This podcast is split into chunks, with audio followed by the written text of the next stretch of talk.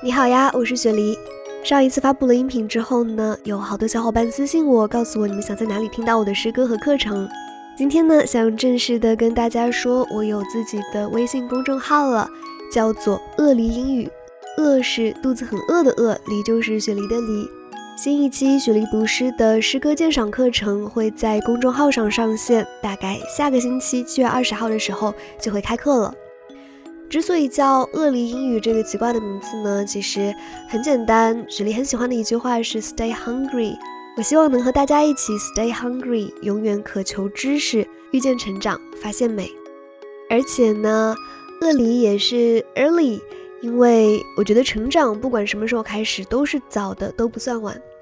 总之呢，第一次在荔枝上给自己打一个广告，欢迎大家关注公众号“鳄梨英语”。